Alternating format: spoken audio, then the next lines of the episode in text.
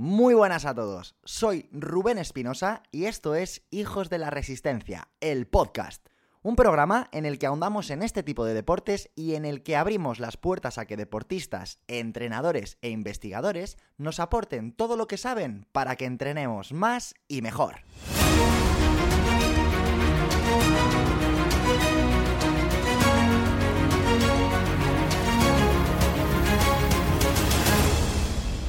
Muy buenas a todos, hijos de la resistencia. Ya estamos por aquí, otro jueves más dando guerra, y lo vamos a hacer hablando de un tema de última hora que ha surgido pues hace apenas un par de días. Os cuento un poco eh, por encima para que entendáis el contexto del porqué de este episodio. Ayer mismo hice una publicación en mi cuenta de Instagram. En esta publicación intentaba desmitificar esa creencia de que el entrenamiento de fuerza en niños provoca que su crecimiento se vea interrumpido. No sé si tú, que me estás escuchando, habrás oído alguna vez eso de Jaimito se va a quedar bajito por ir al gimnasio, o si directamente has pensado en algún momento que esto puede ocurrir. Y para que nadie se sienta señalado por tener esta idea en la cabeza, lo primero que voy a hacer es confesarte algo. Hace menos de 10 años, yo también lo pensaba. De hecho, hasta que no tocamos este tema en la carrera, no descubrí que estaba totalmente equivocado.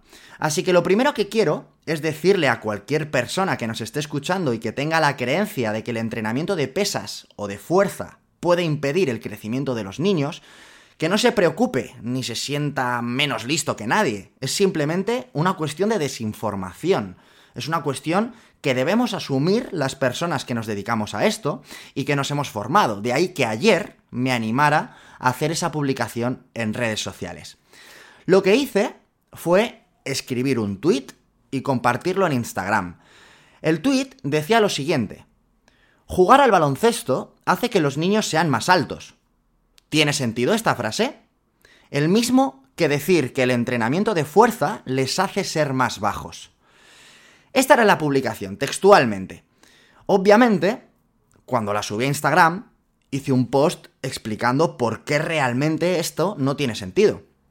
Ahora bien, a raíz de esta publicación, bueno, pues eh, me han escrito varias personas mostrándome su desacuerdo con este tema, así que para poder explicarlo mejor y dejar atrás todo tipo de dudas, he decidido que, oye, ¿por qué no hacer un episodio en el podcast sobre este tema? De hecho, He lanzado una encuesta en mis redes sociales y más del 80% de vosotros, de los que habéis votado, me decís que sí, que queríais tener un episodio en el que aclarase todo este tema.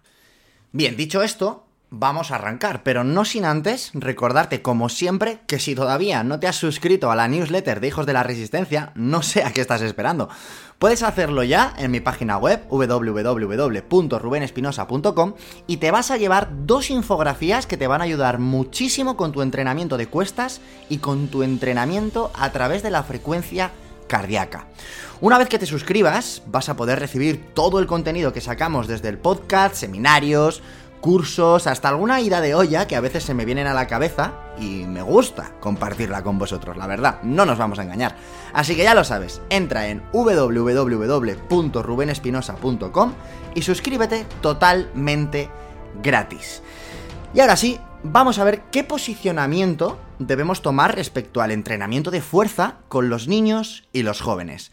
Vamos a hacerlo respondiendo varias preguntas que muchos de vosotros tendréis como padres, madres, tíos, tías o incluso hermanos y hermanas mayores que podáis ser. ¿Es bueno el entrenamiento de fuerza en niños y en jóvenes?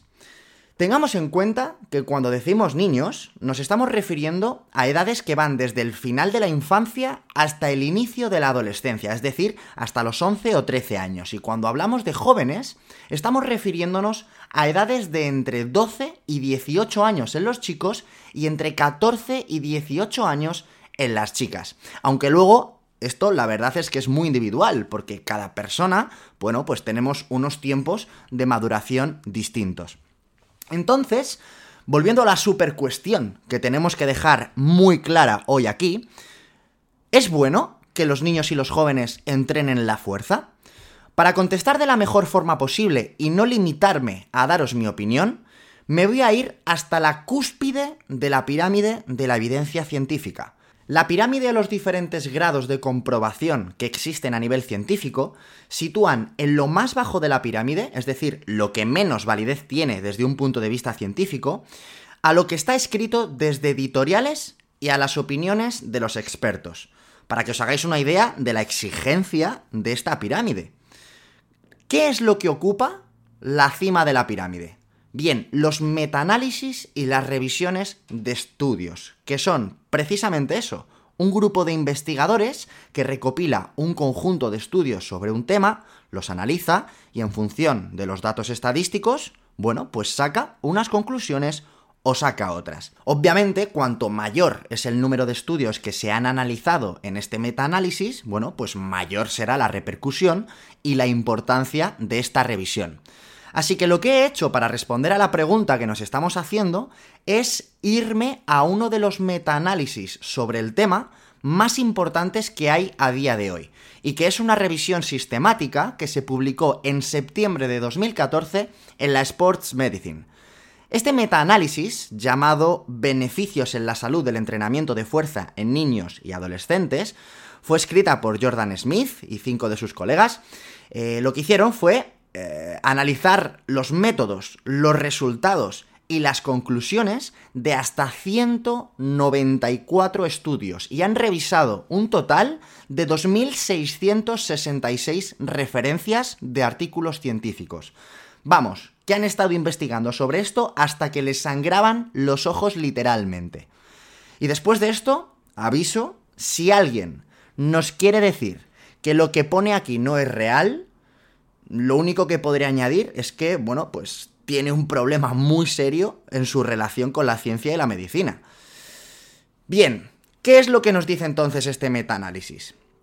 Vamos a ello. En cuanto al sobrepeso y la obesidad, en esta revisión se ve una clarísima relación inversa entre el desarrollo de la fuerza y los niveles de adiposidad. Es decir, que a mayor desarrollo de la fuerza, menores niveles de obesidad y sobrepeso.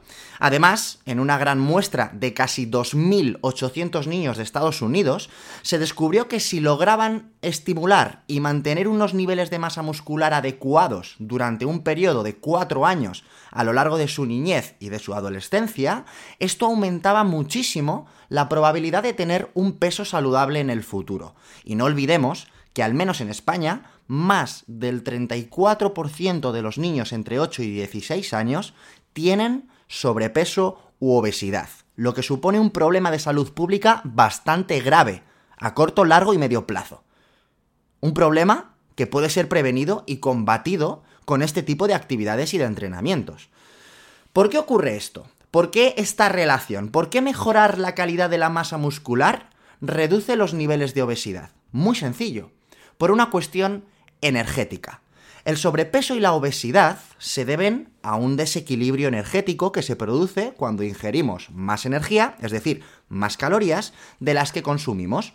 Lo que hace el entrenamiento de fuerza es, uno, aumentar el gasto calórico de los niños y dos, aumentar la calidad de su masa muscular, que lo que hace es aumentar el gasto calórico basal de los niños, es decir, aumenta su metabolismo y hace que en reposo un mismo niño con mayor calidad muscular que otro gaste más calorías. Y en definitiva, previene y ayuda a conseguir un equilibrio energético. Y esto, si no hablamos, por supuesto, de que un mejor nivel de masa muscular le permite a los niños realizar esa actividad con mucha más facilidad. Y esto hace que a la vez disfruten mucho más, que se lo pasen bien jugando y que se lo pasen bien moviéndose. Como ya hemos comentado, uno de los mitos, eh, lo que os decía antes, uno de los mitos más extendidos sobre la fuerza en los niños, nos dice que, que, entrenar la fuerza, bueno, pues que afecta negativamente al crecimiento de los huesos y que hace que estos se acorten o directamente que no crezcan. ¿Qué es lo que nos dice al respecto este metaanálisis? En él se nos indica que efectivamente la juventud es una etapa crítica para determinar la salud esquelética de por vida y es en la pubertad cuando el tejido óseo es más sensible a los estímulos que le podemos dar. Si tenemos en cuenta que en la juventud es muy común que los niños se expongan constantemente de alguna manera a actividades físicas de riesgo o actividades domésticas que les puedan producir alguna fractura, pues nos damos cuenta de que el hecho de tener o al menos de favorecer una masa ósea de calidad durante esta etapa es bastante importante. En el metaanálisis se ve claramente cómo los niños y jóvenes que tenían una mayor cantidad de masa magra, es decir, la masa que corresponde a los órganos, los huesos y los músculos, tenían una mayor calidad de masa ósea. ¿Por qué? Porque de forma indirecta los huesos desarrollan una mayor mineralización cuando se ven acompañados de unos niveles de masa muscular óptimos. Por lo que una vez más, vemos que el desarrollo de la fuerza se convierte en una estrategia razonable para mejorar la calidad ósea de los niños. Bien, zanjado el tema de los huesos, vamos a ver ahora qué es lo que se cuenta en este metaanálisis sobre las consecuencias que tienen en el entrenamiento de fuerza sobre las enfermedades cardiovasculares. Muy importante este tema. Lo primero que tenemos que comprender en este punto es que a pesar de que la mayoría de enfermedades cardiovasculares y los síndromes metabólicos se sufran y aparezcan en la edad adulta, lo cierto es que el origen y el nacimiento, por decirlo de alguna manera, de estas enfermedades surge mayoritariamente en la época de la juventud. Dicho esto, hay que pensar también que uno de los mayores factores de riesgo para tener enfermedades cardiovasculares y metabólicas es la obesidad. Y si ya hemos dicho que el trabajo de fuerza disminuye el riesgo de obesidad, pues blanco y en botella.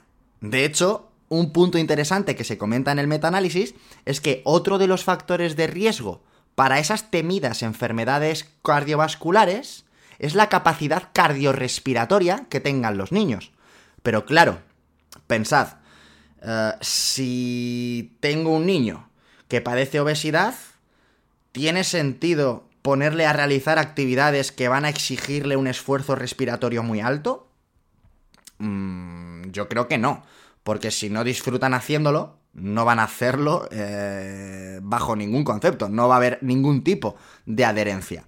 Y lo que se ve en el metaanálisis es que en estos casos el desarrollo de la fuerza puede ser una estrategia perfecta para reducir esos riesgos de enfermedad metabólica o enfermedad cardiovascular. Y esto es una herramienta brutal. ¿Por qué? Porque los niños que tienen cierto grado de obesidad pueden disfrutar muchísimo haciendo deportes de fuerza en los que van a ver desde el minuto uno que no se les tiene por qué dar mal del todo. Como por ejemplo todo lo que sea mover elementos, lanzar eh, cosas, lanzar peso, levantar cargas, mil historias en las que los niños con un sobrepeso pueden tener cierta ventaja por una cuestión de peso simplemente. Y además, también se resalta que el trabajo de fuerza mejora la resistencia a la insulina y diversos marcadores inflamatorios que si no mejoramos, pues una vez más, volvemos a tener más probabilidad de tener esos riesgos. Otro de los puntos que analizan en el metaanálisis es el dolor musculoesquelético, es decir, el dolor muscular y el dolor óseo, que en la mayoría de las veces se refiere al dolor de espalda, así, eh, llanamente hablando. En este sentido, he de decir que las conclusiones que sacan no son tan tajantes como las que habían salido hasta ahora. Algo que sí que dejan claro es que en la pubertad es posible que aparezcan episodios de dolor que pueden llegar a afectar, ojo, hasta el 25% de los niños. Pero atentos, porque esta estadística nada tiene que ver con el entrenamiento. Es simplemente eso, una estadística general para niños y jóvenes. No significa que el hecho de hacer fuerza genere un 25% de dolor, ¿ok? Y aquí yo mi pregunta es, ¿ese 25% sufre dolor de espalda por una cuestión de crecimiento? ¿O está más relacionado con la poca actividad que tienen los niños? ¿O por ejemplo por el exceso de carga que puedan tener en las mochilas cuando van al cole cada puñetero día? Esta pregunta la dejo abierta para que reflexionéis vosotros y saquéis vuestras propias conclusiones.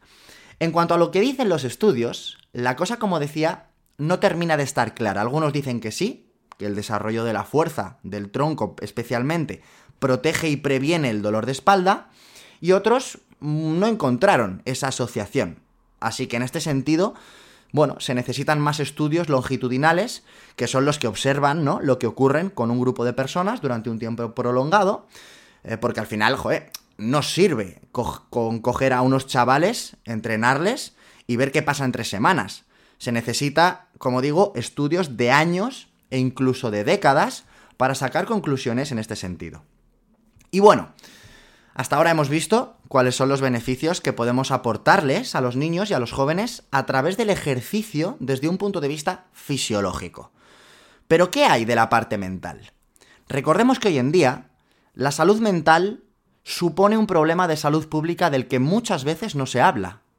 Los datos que os voy a dar ahora están extraídos del último informe sobre el consumo de antidepresivos del Ministerio de Sanidad, Servicios Sociales e Igualdad del Gobierno de España. Este informe fue publicado en 2015 y recoge datos desde el año 2000 hasta el año 2013. Atentos porque es escalofriante. La depresión afecta a 350 millones de personas en todo el mundo. Como sabéis, en ocasiones lleva al suicidio, que tiene una tasa de mortalidad de un millón de personas anuales. Esto significa que al día se suicidan 2.739 personas en el mundo. Da miedo, ¿eh? En esa franja de tiempo, del 2000 al 2013, en España el consumo de antidepresivos ha aumentado en un 200%. Y como ya sabemos, en la mayoría de las ocasiones se tienen que tomar por trastornos del estado de ánimo que detectan y diagnostican nuestros médicos. Y claro, ante esta señal de alarma, es lógico que nos preguntemos, ¿cómo podemos tener una mejor salud mental? ¿Cómo podemos no sufrir depresión? Y sobre todo, ¿cómo podemos hacer que no la padezcan nuestros niños? Bien, pues volviendo al metaanálisis que estamos analizando, podemos comprobar cómo también se sacaron conclusiones respecto a los beneficios que puede tener el entrenamiento de fuerza en la salud mental de los niños. Desde un punto de vista psicológico, lo que se ve claramente es que hay una relación directa entre el desarrollo de la fuerza y la autopercepción física de los jóvenes, es decir, que se perciben mejor a sí mismos, tanto a nivel estético como a nivel deportivo, y esto les hace tener una autoestima físico y global mucho mayor. Fijaos hasta qué punto llega esto, que uno de los estudios analizados y referenciados, y que lo menciono porque la verdad es que se lo merece, es un estudio de Ortega y colaboradores publicado en la revista Médica de Reino Unido. Hacen un seguimiento de más de 1.200.000 personas durante 24 años, habiéndoles analizado los niveles de fuerza cuando eran jóvenes.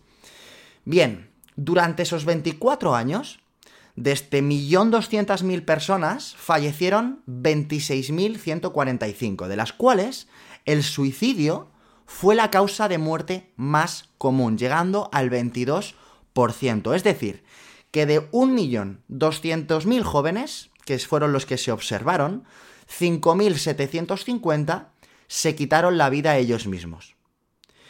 ¿Y sabéis qué? La relación es directa. La mayoría de las personas que se suicidaron no habían sido jóvenes con niveles de fuerza por encima de la media. Dicho de otra forma, un bajo nivel de fuerza muscular durante la adolescencia se asoció con un mayor riesgo del diagnóstico psiquiátrico y suicidio en la edad adulta. Amigos, creo que la ciencia no puede ser más tajante al, respecto. Joder, es que, de verdad, ¿eh? hasta a mí me impresionan muchísimo estos números. He de reconocer que no los conocía y que investigando para desarrollar este, este episodio me he topado con ellos. Bueno, en resumen, y por dejar claros los puntos importantes eh, con los que nos tenemos que quedar, 1. Existe una fuerte evidencia científica que relaciona los niveles de fuerza de los niños y jóvenes con la calidad de los huesos y el autoestima. Es decir, a mayor entrenamiento y actividad, mejor salud ósea y mejor autopercepción. Y 2. Existe una fuerte evidencia científica que relaciona de forma inversa los niveles de fuerza en niños y jóvenes con la adiposidad, las enfermedades cardiovasculares y el riesgo de contraerlas. Es decir, a mayor entrenamiento y actividad, menos sobrepeso, menos obesidad y menos riesgo de enfermar. Señores, señoras, lo puedo decir más alto, pero no más claro. Y la verdad, pensé en contaros todo esto, y dar aquí por concluido el episodio. Pero he recibido muchos mensajes vuestros diciéndome que muchos sois papás, muchos sois mamás o tenéis niños cerca y me habéis preguntado cómo se puede entrenar y cómo se puede desarrollar la fuerza con ellos. Así que, si me lo permitís, voy a daros algunas pautas que pueden ayudaros, ¿ok? Eso sí, lo voy a hacer apoyándome en otra de las grandes investigaciones que se han hecho sobre este tema. Y me estoy refiriendo al posicionamiento sobre el entrenamiento de fuerza en jóvenes del Consenso Internacional de 2014. En este posicionamiento se han agrupado 245 estudios distintos sobre este tema. Se han estudiado y se han sacado conclusiones. Así que vuelvo a decir lo mismo que he dicho antes. Si alguna persona considera que lo que se le dice en esta revisión no es suficientemente válido, pues tiene un grave problema con la ciencia y la medicina actual. Punto. Así que dicho esto, y ahora sí, vamos al grano. ¿Cuáles son las pautas que debemos adoptar en el entrenamiento de fuerza en los jóvenes? En cuanto al tipo de ejercicios, es muy importante que entendamos que la niñez se considera un momento crucial para desarrollar las habilidades motrices básicas.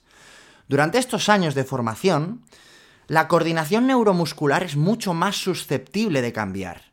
Todos lo sabemos. Los niños son como esponjas, lo aprenden todo mucho más rápido, por lo que este va a ser un momento idóneo para que adquieran esas habilidades técnicas de todo tipo. Correr, saltar, lanzar, empujar, tirar.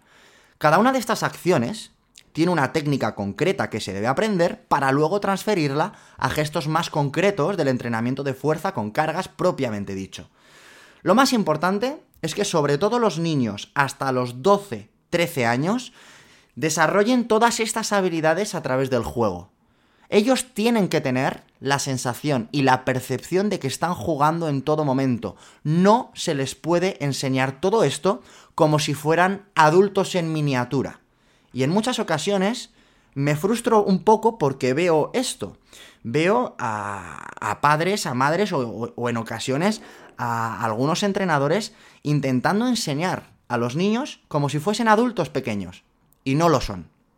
Y la pregunta del siglo es, ¿pueden los niños utilizar cargas externas? La respuesta es sí. Ahora bien, con varias consideraciones importantes. La primera, hasta que no se domina una técnica, no se introducen cargas. Y la segunda, si queremos enseñarles técnicas que requieren cargas, como por ejemplo la alterofilia, existen materiales adaptados para que los niños puedan aprender toda esta técnica simulando que levantan peso.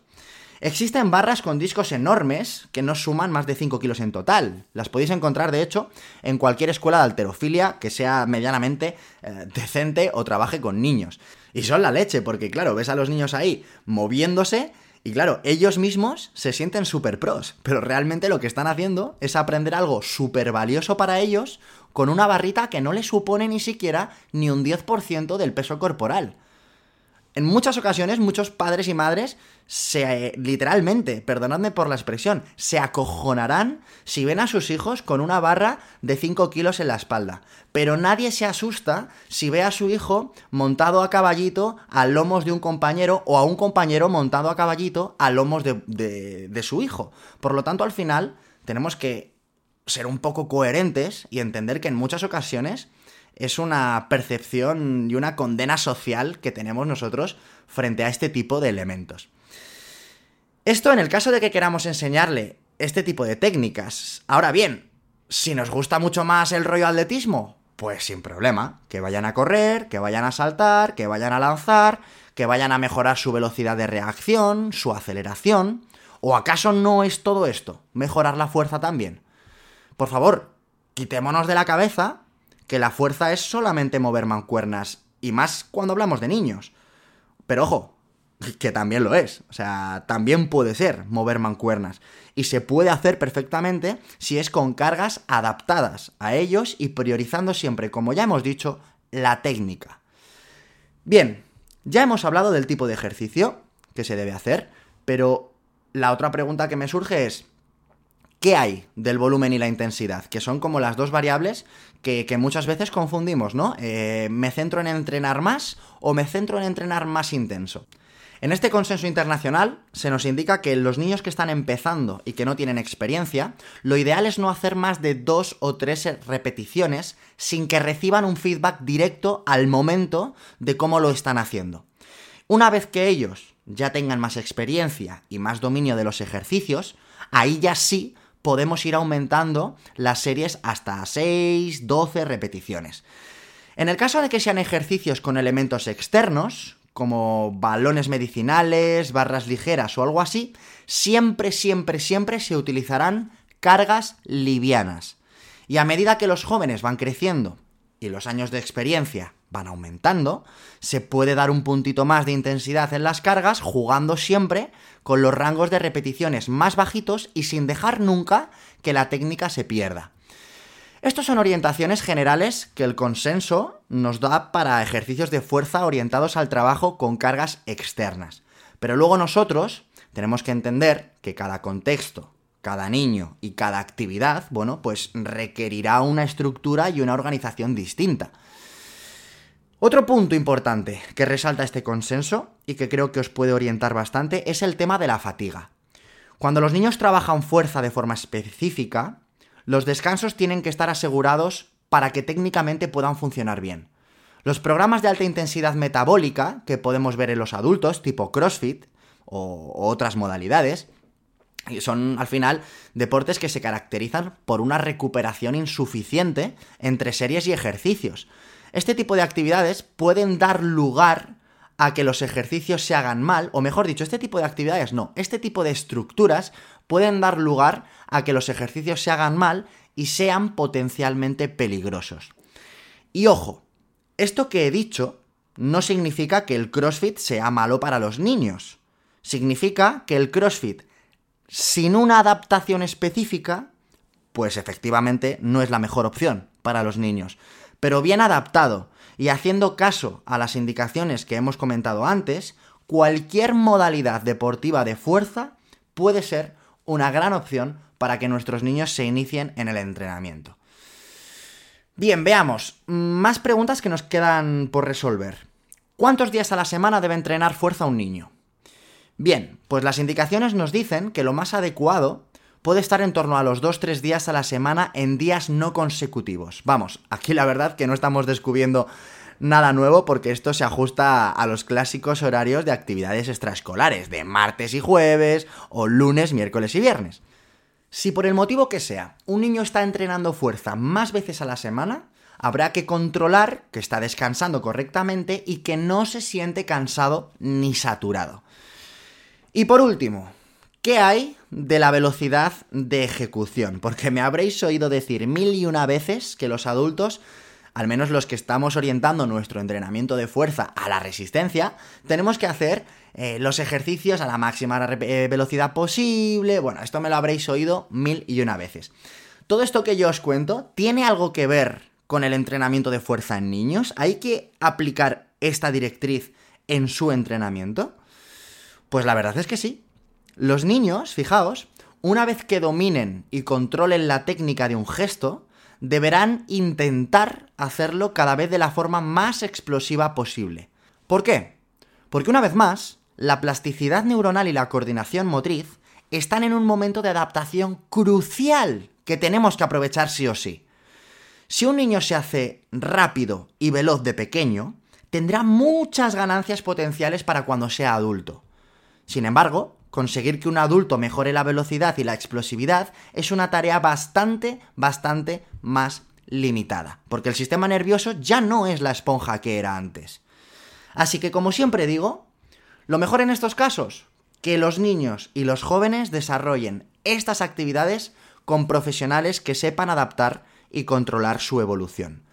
Lo importante al final es que se muevan, que corran, que jueguen, que se diviertan, que interaccionen con los demás, que aprendan a trabajar en equipo, que entiendan que moverse y que el entrenamiento es un juego y una forma de vida, que no tiene por qué ser un castigo o una obligación. Si conseguimos hacer esto con nuestros pequeños, estaremos realizando la mayor inversión que se pueda hacer en su salud física y mental, a corto, medio y largo plazo. Os invito a que difundáis y a que compartáis este mensaje, porque realmente está en nuestra mano. está en nuestra mano revertir los datos de obesidad infantil, está en nuestra mano revertir los datos de enfermedades coronarias que en muchísimas ocasiones vienen generadas por una infancia en la que no hubo una actividad, no hubo un juego y no hubo una educación en este sentido.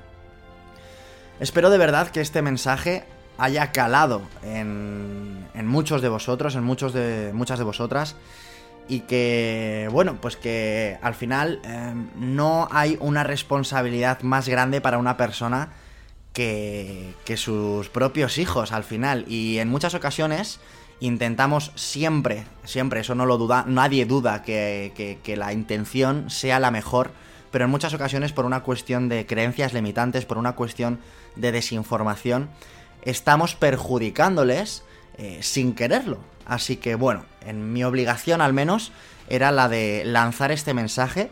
Creo que lo hemos hecho desde un punto de vista coherente, respetuoso con todos aquellos que pudieran pensar diferente. Y, bueno, espero que, esto llegue a muchas personas y, que si podemos cambiar un poquito el futuro de algunos de los niños y adolescentes que hoy en día eh, están creciendo y madurando, pues yo me doy por satisfecho. Amigos, nos escuchamos el próximo jueves y nada, os deseo una semana increíble, repleta de salud, kilómetros y aprendizajes. Un fuerte abrazo hijos de la resistencia.